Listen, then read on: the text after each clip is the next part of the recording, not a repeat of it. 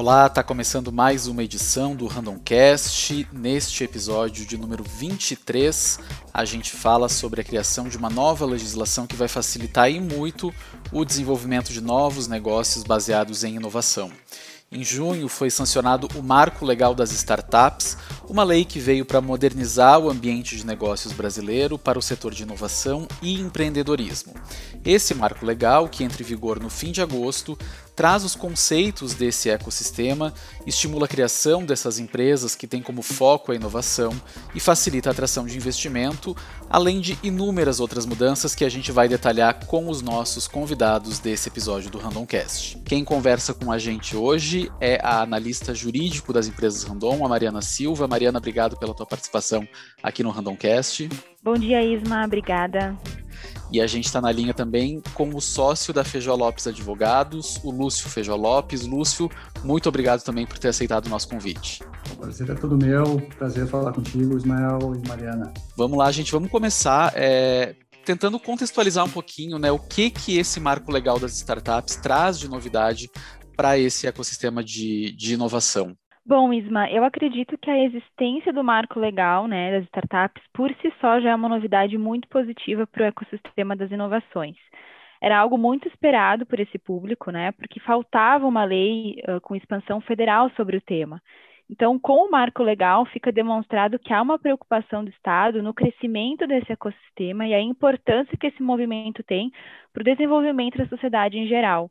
Né? Eu acredito que um dos ganhos muito grandes aqui em relação a, a, ao ecossistema de inovação é o que no direito a gente chama de segurança jurídica. Né? Então, o marco legal vem trazer para esse ecossistema de inovação um pouco mais de segurança na realização dos negócios. Né? Então, quando ele conceitua uh, quais são as modalidades de investimento, ele conceitua quais empresas podem ser consideradas startups, para os fins da lei, né? Tudo isso com o intuito de dar mais segurança para esse, uh, esse movimento né, de inovação no Brasil. Eu vou complementar, Mariana, aqui, é, é, eu concordo plenamente com o que você está falando. Eu acho que o, o mercado de investimento de empresas de, de, de startup, empresas que buscam inovação, ele uh, espelhou muito o modelo americano, tentou espelhar o modelo americano no Brasil, mas tropicalizando, abrasileirando e criando algumas jabuticabas, que a gente chama. Ou seja, no Brasil, uh, não é tão fácil fazer negócios com empresas já estabelecidas, imagina aquelas que são empresas nascentes e que mexem com tecnologia, que mexem também com, com um tipo de, de, de, de colaborador que é contratado de uma forma diferente.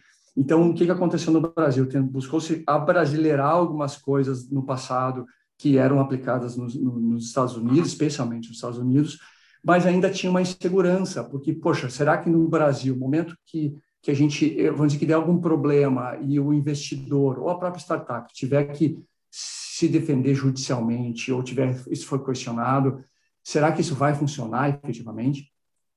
Então, o marco uh, das startups ele veio para tentar uh, dar uma, uma, como disse a Mariana, uma segurança jurídica tanto para o investidor quanto para a startup e quanto para todos todos aqueles que estão em volta, que a gente chama de stakeholders, que são aqueles seja fornecedor, seja cliente, seja uh, seja o colaborador, seja o sócio, seja o investidor. Então ele buscou dar essa uma buscou dar uma segurança jurídica para esse esse ambiente de investimento em empresas é, de alto potencial de crescimento. E, e, falando um pouquinho mais, né, Lúcio, não que uh, o, o, movimento de inovação, né, o, o, ecossistema de inovação não ficou esperando, né, que o Brasil tivesse uma lei específica sobre o tema, né, pelo contrário, ele foi se desenvolvendo, né, ele foi criando ferramentas, né, cláusulas contratuais, né, modelos de, de investimentos, né, e o que a gente vê agora é de que a gente com certeza vai ter uma segurança para o investidor, para o investido, né, para poder desenvolver aí o seu negócio com um pouco mais de tranquilidade, sem estar à mercê, como o Lúcio falou, né, de alguma decisão equivocada, de uma interpretação errônea, né, sobre algum tipo de, de ferramenta ali de investimento, por exemplo. Eu acho que só um último ponto, Ismael, aqui, até a gente estava conversando antes, né, Mariana, que uh, uhum. se a gente fosse assim pensar de uma maneira mais uh, gráfica, assim, seria como se fosse a gente uh, esse marco foi uma discussão que aconteceu com as várias associações, seja de investidores, seja com a própria ambiente de, das fintechs ou as empresas, as próprias startups, foi, um, foi uma, uma construção conjunta. Claro que não, então se construiu um foguete. A gente até agora esse final de semana teve lá o, a, o Richard Branson foi para uhum. né, foi fazer o primeiro voo fora, mas então assim, como se fosse assim criar um foguete com capacidade, com motor para ir até a Lua, até a, desculpa, até a Marte. Então se montou esse foguete com os vários pontos que eram importantes do Brasil para esse mercado. Só que aí se colocou gasolina para ele ir até a Lua. Então a gente poderia ter ido a Marte. Tinham vários temas que poderiam estar dentro ainda dessa lei e que foram cortados no último momento. Então a gente foi até a Lua apenas. Mas chegamos até a Lua. Então já é um, um, um belo de um, de uma conquista para esse ambiente. Lúcio, dentre todas essas novidades que a gente vem falando aqui sobre o marco legal das startups, um deles e muito importante que vem sendo bastante comemorado aí pelo setor diz respeito ao setor de investimentos. Como é que essa lei veio modificar e facilitar é, a atração de investimentos e o investimento por parte de empresas em startups? É, o que, que acontece, Ismael? o investimento em startup tem dois tipos de investimento. Pode fazer um investimento entrando no capital da empresa mesmo, sendo um sócio, e ao ser um sócio, tu participa tanto da parte boa, que é se a empresa der certo, ela vai, ela vai crescer, ela vai aumentar o capital e ela vai dar lucro, mas ao mesmo tempo ela pode não, e existe esse grande risco, que são das startups, que ela tem uma grande, grande chance de dar muito certo, mas também uma grande chance de dar muito errado. E aí tu tem também os riscos que decorrem disso, os riscos que são comuns no Brasil, riscos de, uh, de passivo trabalhista, risco de passivo tributário, risco de passivo financeiro, comercial. Então, para o investidor que entra nesse tipo de investimento, ele já sabe desses riscos. Então, se, uh, uh, e ele, bom, como é que tu estrutura um investimento a ponto de emprestar o dinheiro que a empresa precisa para crescer, porque são empresas que são iniciadas normalmente com capital baixo e alta necessidade de investimento. Então, os fundadores, o que, que eles fazem?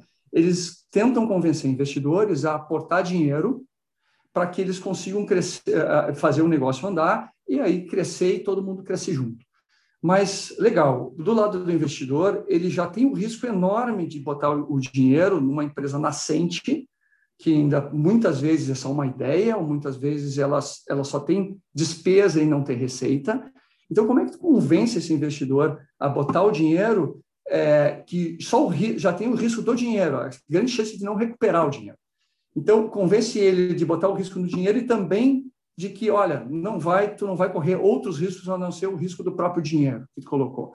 Então, o que, que o mercado começou a fazer, que é aquilo que eu tinha falado na primeira, na primeira intervenção, que é Vamos utilizar um modelo americano que é criar um tipo de investimento onde eu não compro as cotas ou as ações da empresa, mas eu consigo aportar o dinheiro. Como é que se fez muito isso, se faz muito isso nesse mercado? Viu o que a gente chama de mútuo conversível, que é um empréstimo que o investidor dá para a empresa e, se ele quiser no futuro, se a empresa der certo, ele converte esse empréstimo, então ele sai da posição de credor, de financiador para a posição de sócio, ele pode converter no futuro essa, essa, esse crédito numa participação societária. Só que essa estrutura no Brasil, ela era muito, ela, ela era muito assim, bom, será que se dá para usar isso no mercado de, de startups? Existiam outras formas de, uh, além do mútuo, de entrar e aportar dinheiro na empresa como se fosse, eu vou te comprar uma opção de conversão no futuro de cotas ou ações, que chama o contrato de opção de compra de ações. É uma segunda forma de, de investimento. Uma outra forma de investimento é um tal de contrato de investimento, foi criado lá atrás pela Lei Complementar 123, que é uma lei lá, uma lei uh, que tentou se criar, que se criou a figura do investidor anjo, criou-se um investimento, um contrato de investimento, mas daí é aquela coisa do Brasil, que eu crio uma coisa que o fim é muito legal, mas aí o, o congressista, o legislador, que a gente chama, criou um monte de amarra e ele não foi usado. Aí ficava essa dúvida assim, tá, mas será que isso efetivamente, como não existe uma legislação no Brasil que diz exatamente que é permitido esse tipo de estrutura contratual em startup, é, será que se no futuro isso for questionado, seja judicialmente, seja em arbitragem, será que isso vai valer efetivamente? Então, isso era meio que um, um, certo assim limbo jurídico no Brasil. O que, que essa lei trouxe de uma área cinzenta? Uma né? área cinzenta. O que que, que que a lei trouxe de muito legal? Ela disse, ó, se, eu, se o investidor investe numa startup via um contrato de mútuo conversível, via um contrato de compra de opção de, de opção de compra de ações, onde ele não é sócio, e tem outras duas, três, quatro opções ali. Ele não se responsabiliza pelos passivos da empresa. Então foi excelente, porque ele aí talvez a Mariana pode complementar, mas então listou os contratos aonde normalmente o investidor investe e ele não é sócio, e se ele investir nessas empresas via esses contratos, é, e ele não efetivamente for sócio, ele está eximido das responsabilidades de, das, de uh, trabalhistas fiscais e outras que venham, uh, uh, que, que, sejam cobradas da empresa no futuro. Então, esse foi um grande, dois, duas grandes é, adições à segurança jurídica nesse ambiente, né, Mariana?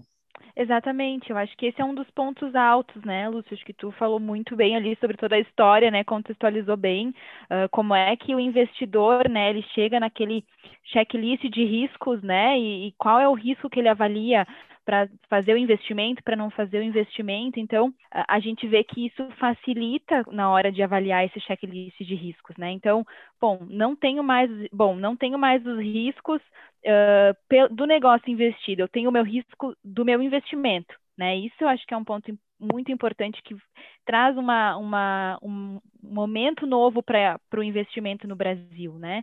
Uh, para os investimentos em geral. Legal. E, e, Mariana, aproveitando que tu está com a palavra, né, as empresas Randon têm, por meio da Randon Ventures, né, uma atuação aí no investimento em startups desde fevereiro de 2020, né? Uhum. E como é que essa regulamentação veio, assim, como é que está sendo vista aí pela, pela organização né, nesse sentido, assim, de, de dar mais segurança para o investimento em startups? Olha, eu, é, é cedo para a gente estar tá falando, né? Até, uh, cedo no sentido de que tem um mês uh, e pouquinho de lei aprovada, né? Então ainda está se tendo os entendimentos de como é que isso na prática vai acontecer tem algum tempo ali de, de, maturação da lei, como qualquer outra lei, né? Uh, a questão da modalidade dos investimentos traz uma segurança uh, na hora de avaliar qual é a forma mais adequada para fazer aquele investimento, assim como o Lúcio falou, né? O mútuo conversível, a opção de compra, né? E acho que traz uma, uma maior uh, flexibilidade na hora da tomada de decisão, né? A limitação das responsabilidades também é algo muito importante. E eu acho que é o contexto todo do marco legal das startups, né, Isma? A ideia mesmo é desburocratizar muitas coisas que antes a gente precisava fazer uma colchinha de retalhos, né? E em várias legislações para poder costurar uma análise de riscos, para poder ajudar o nosso cliente, o investidor, a fazer o seu due diligence corretamente na hora de tomar a decisão para investir. Então, acho que o contexto geral do marco legal das startups ele vem trazer um pouco mais de uh, facilidade até no entendimento, né, para poder tomar a decisão mais adequada. Eu acho que só complementando essa parte, o que que, que a gente viu uh, nessa parte de investimento de empresas? A gente viu uh, nos últimos, vamos botar uma evolução dos últimos 10 anos. A gente viu é, empresários investindo na pessoa física nessas empresas de, uh, né, de capital de risco lá atrás, vamos, vamos pensar a partir lá de 2013, 14, assim por diante. Daí nós vemos um movimento de aceleradoras, que são aquelas organizações que buscam acelerar o crescimento da empresa em troca de uma participação societária. Então, a gente viu mais e mais aceleradoras acontecendo no Brasil uh, e no próprio Rio Grande do Sul. Daí a gente teve os fundos de investimento, que são regulados pela Comissão de Valores Imobiliários, criando veículos de investimento para investir em empresas menores, porque até então no Brasil se investia em empresas já consolidadas, os fundos de capital de risco investiam em empresas mais consolidadas. Daí se criou a CVM, uh, criou veículos para investir em empresas então nascentes. Então, fundos de investimento começaram a, entrar nesse, nesse mercado. Daí veio uma outra onda, aí vamos botar nos últimos cinco anos com maior evolução nos últimos dois anos, que são as empresas consolidadas, olhando que o mercado de tecnologia está eh, se expandindo com empresas que poderiam que podem agregar aos produtos e serviços dessas grandes empresas, como o Grupo Randon. E o que, que eles fizeram? Vamos criar estruturas de investimento para atrair essas empresas de tecnologia para perto de nós, vamos criar um ecossistema ao redor dessas grandes empresas. Então, tem várias empresas grandes, brasileiras e estrangeiras, que têm esse, esse ecossistema em volta. E a Randon foi muito, muito feliz em criar a Randon Ventures por exatamente isso. Então, ela traz para perto dela empresas de tecnologia e que vão, ao mesmo tempo, ajudar ela a, a melhorar os produtos e serviços que ela oferece, e ela vai também poder investir nessa empresa para fomentar essas empresas. Né?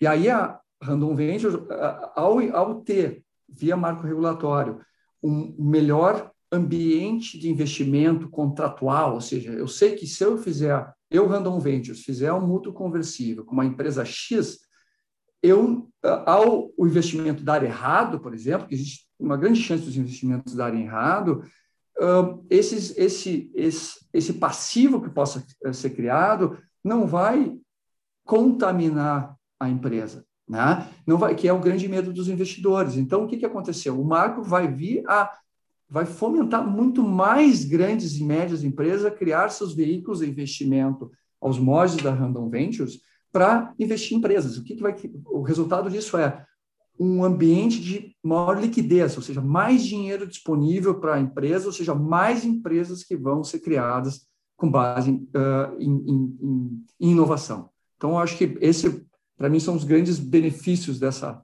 dessa regulamentação para Random Venture e para é, estruturas de, de, corporate venture, que a gente chama de empresas é, de, de, porte similar aos da Randon. Da Randon.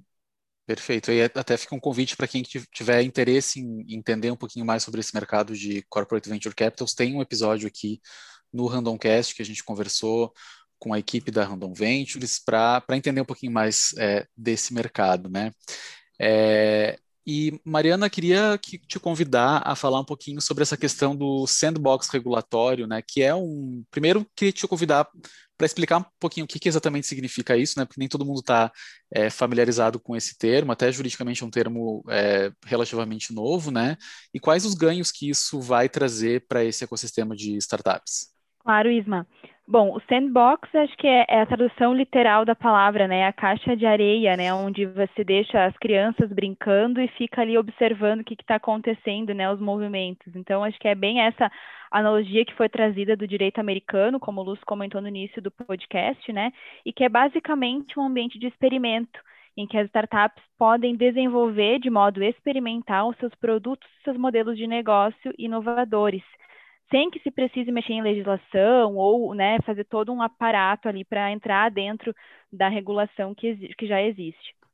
Então, os ganhos com o sandbox regulatório é que a startup vai conseguir, num ambiente de testes ainda, né, validar os seus resultados, as suas soluções, avaliar os riscos e os prejuízos ali da inovação, né, recalcular as rotas caso necessário, tudo isso na fase de testes, né, uma vez que assim como na caixa de areia que a criança está brincando, né, o pai ou o responsável está ali de fora avaliando. Então, esse responsável que vai estar tá avaliando é o ente público regulador. Então, por exemplo, né, no caso de uma fintech, o Banco Central vai estar tá ali observando tudo o que está acontecendo no momento que está acontecendo a, o teste né, da, da, da solução, da inovação apresentada. Então, isso tudo, esse movimento, né, qual que é o objetivo, né, é que ele confira uma maior rapidez para lançar produtos, uma vez que tu já está testando o produto num ambiente regulatório.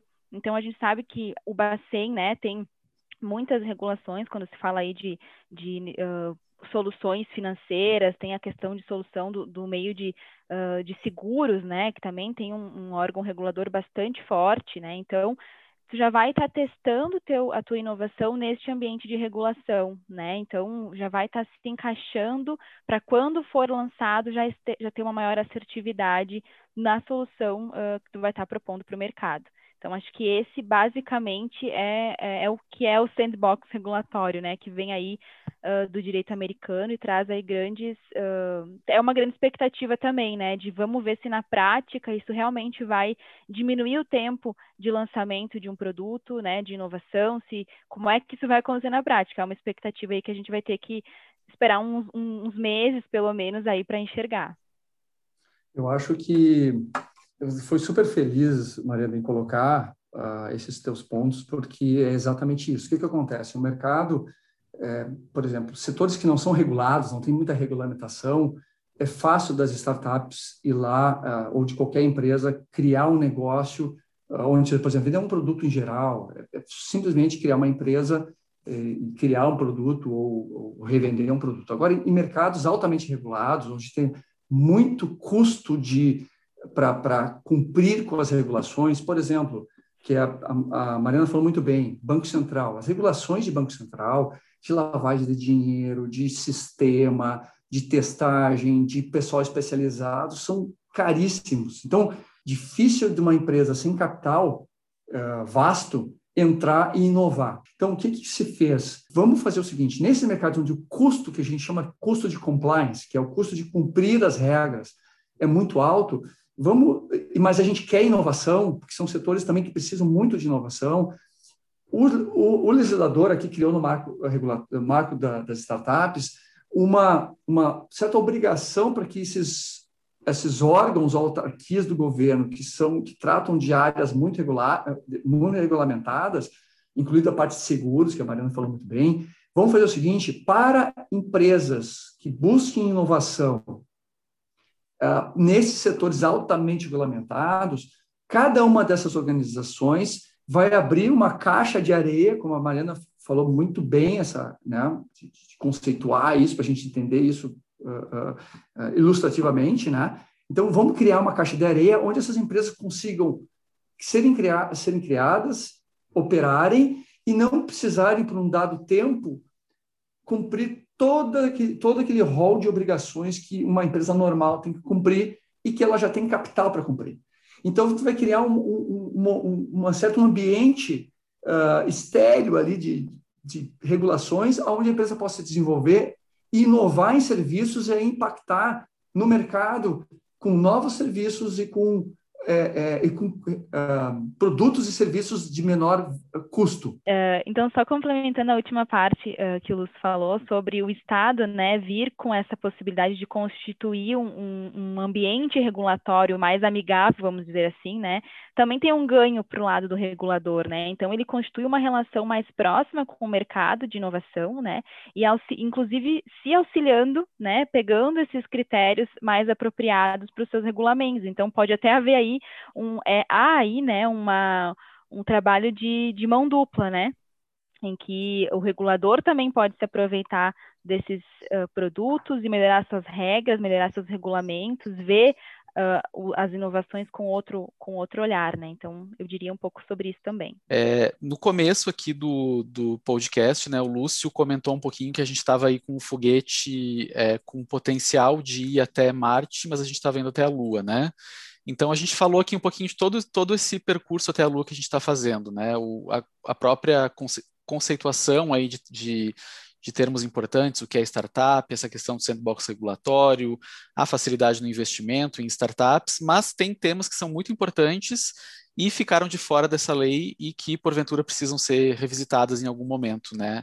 É, Lúcio, eu queria que tu comentasse um pouquinho, né? Quais são esses temas aí que ficaram de fora desse marco legal? Ótimo. Uh, o marco legal, então, ele, é, se a gente pensar os grupos de estudo, enquanto estava construindo a, a, lei, que foi o marco, marco legal, então as várias instituições, seja das startups, um, fintechs, as mais vários tipos de, de startups, né? como dos investidores, seja pessoal de investimento anjos, aceleradoras, os fundos de investimento, todo mundo colocou na mesa, bom, quais são as dores das startups ou dos investidores em startups, e vamos pegar essas dores, vamos tentar endereçar elas dentro desse marco. Então, a lei, como ela foi é, desenhada e não como ela foi é, depois promulgada, ela era muito melhor. Por quê? Porque ela trazia temas como, por exemplo, retenção de talentos.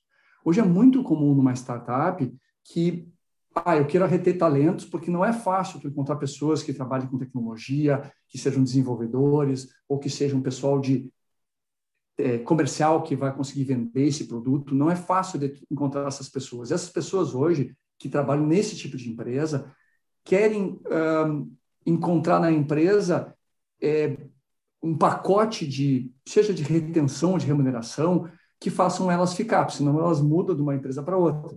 Né? Então, que se buscou? Que a lei dissesse, olha, programas de, de retenção de talentos via compra de participação, via uh, esse stock option, onde tu não dá participação, mas tu dá direito a X% do lucro dessa empresa, não são verbas trabalhistas, né? e não tem o custo trabalhista que isso decorre. Isso estava lá nas minutas iniciais da lei, mas no final foi retirado quando ela foi ser efetivamente uh, promulgada. Então, foi um grande perda para essa lei. Né? É, o segundo ponto super importante na, é na parte da tributação. É que diz assim, um investidor, quando ele vai investir numa empresa, muita, uma startup, ele investe às vezes não só numa, ele, ele olha, poxa, investi nessa aqui, agora eu tenho uma outra aqui de um outro setor que eu achei interessante, eu vou arriscar meu dinheiro nesse, nessa outra empresa também. E o que, que se queria? Que se eu tiver, eu investidor, tiver um prejuízo no investimento de uma empresa X, por exemplo, tive, tive um prejuízo de 500 reais no investimento da empresa X, mas eu tive um lucro de mil reais na empresa Y. O que, que se queria? Vamos compensar o ganho de capital que eu tive com a empresa Y com o prejuízo que eu tive com a X. Então, essa questão de compensação de prejuízo com ganhos em investimento startups era um, era um pleito, era um pedido que se tinha dos investidores, não passou na lei, então ela não foi, ela foi vetada, essa, exatamente esse, esse, esse artigo específico, e existe agora uma, um movimento para que especificamente esse artigo seja é, é, derrub... o veto seja derrubado. E o terceiro é a questão de a tributação que eu tenho num investimento de altíssimo risco, que é investir numa empresa nascente que não tem clientes, que tem só prejuízo, deveria ser, ter uma tributação diferenciada. Perfeito. Eu acrescentaria, Lúcio, a questão do Simples Nacional, né? Que embora a gente tenha tido uma mudança muito significativa e positiva em relação à desburocratização né, e o funcionamento de, de empresas um, na constituição de sociedade anônima, que é um tipo societário que se encaixa muito bem ao tipo de negócio de uma startup, né? A facilidade de entrada e saída de acionistas, de investidores. Então, a, o marco legal ele trouxe mudanças significativas e positivas para a questão das SAs, uh, trazendo uma estrutura mais simples, mais enxuta, diminuindo riscos, né? Mas, por outro lado, ele não expandiu, né, que o Simples Nacional pudesse ser aplicado para empresas dessa, desse tipo desculpa, desse tipo societário, né? Então, o Simples Nacional, que é um regime que facilita a tributação, né, que uh, facilita e, e, proporciona com que todos os impostos e tributos sejam recolhidos de uma vez só, por exemplo, não é estendido para SA. Então, o tipo que mais se encaixa, né, o tipo societário que mais se encaixa para as startups, não dá match, vamos dizer assim, né, com o Simples Nacional, que é esse tipo de tributação, esse regime de tributação mais simples mesmo, né, como o próprio nome diz. Então, ali também foi um ponto que estava se esperando muito, né, que, que abrangesse, né, as sociedades anônimas, mas não, não veio, né? Então, quem sabe, né, nas próximas discussões, como o Lúcio comentou, tem alguns movimentos acontecendo, justamente mostrando, né, essa, entre aspas, decepção com esses pontos importantes que poderiam também dar muito mais rentabilidade, né, uh, muito mais agilidade para os processos nessa questão de retenção de talentos, como o Lúcio comentou, enfim, então que se abram novas discussões, né, que venham novas rodadas aí de conversas com os uh, representantes da sociedade em geral que estão aí vivendo no dia a dia, né, o, o, o ambiente, né, o ecossistema de inovação que venham essas novas discussões para que a gente possa uh, colocar mais combustível aí nesse foguete e chegar até Marte. Perfeito, perfeito. Gente, eu acho que foi um papo assim super esclarecedor, né? A gente tem na, na audiência aqui do Randomcast muita gente aí desse ecossistema de inovação, outras é, Corporate Venture Capitals também estão aqui ouvindo a gente, então eu acho que esse marco legal que entra em vigor agora no fim de agosto, né, e, e a partir dessa conversa que a gente teve, acho que clareou, né, para muita gente é, os benefícios e quanto a gente ainda pode avançar nessa área de inovação e empreendedorismo. Então eu só posso é, finalizar agradecendo, então, a presença de vocês, Queria muito é, agradecer a presença da analista jurídico aqui das empresas Randon, Mariana Silva, que conversou com a gente. Mari, obrigado pela tua participação e pelos teus esclarecimentos. Obrigado, Isma, foi um prazer. Obrigado mesmo pela, pelo convite. E queria agradecer também o sócio da Feijó Lopes Advogados, o Lúcio Feijó Lopes. Lúcio, de novo, também, muito obrigado por estar aqui com a gente no Randomcast. E sempre que tiver novidade aí nessa área, quiser trazer aqui para a gente, as portas aqui do nosso podcast estão abertas. Obrigado, Ismael. Uh, obrigado, Mariana. Parabéns pela iniciativa do Randomcast. Tratar desse assunto é, realmente foi um prazer. Tá? Parabéns. E aí a gente fica aí conversando e levando adiante essa aplicando essa, esse marco uh, legal das startups para fomentar mais negócio nesse ambiente de inovação. Então, prazer todo meu. E, gente, lembrando, o nosso Randomcast vai ficando por aqui, mas queria fazer de novo aquele convite, né? Se você gostou do conteúdo, vocês estão vendo que a gente trata muito desses assuntos de inovação por aqui, segue a gente no Spotify, no Apple Podcasts ou também no Google Podcasts. A gente tem um encontro na nossa próxima edição. Um abraço e até a próxima.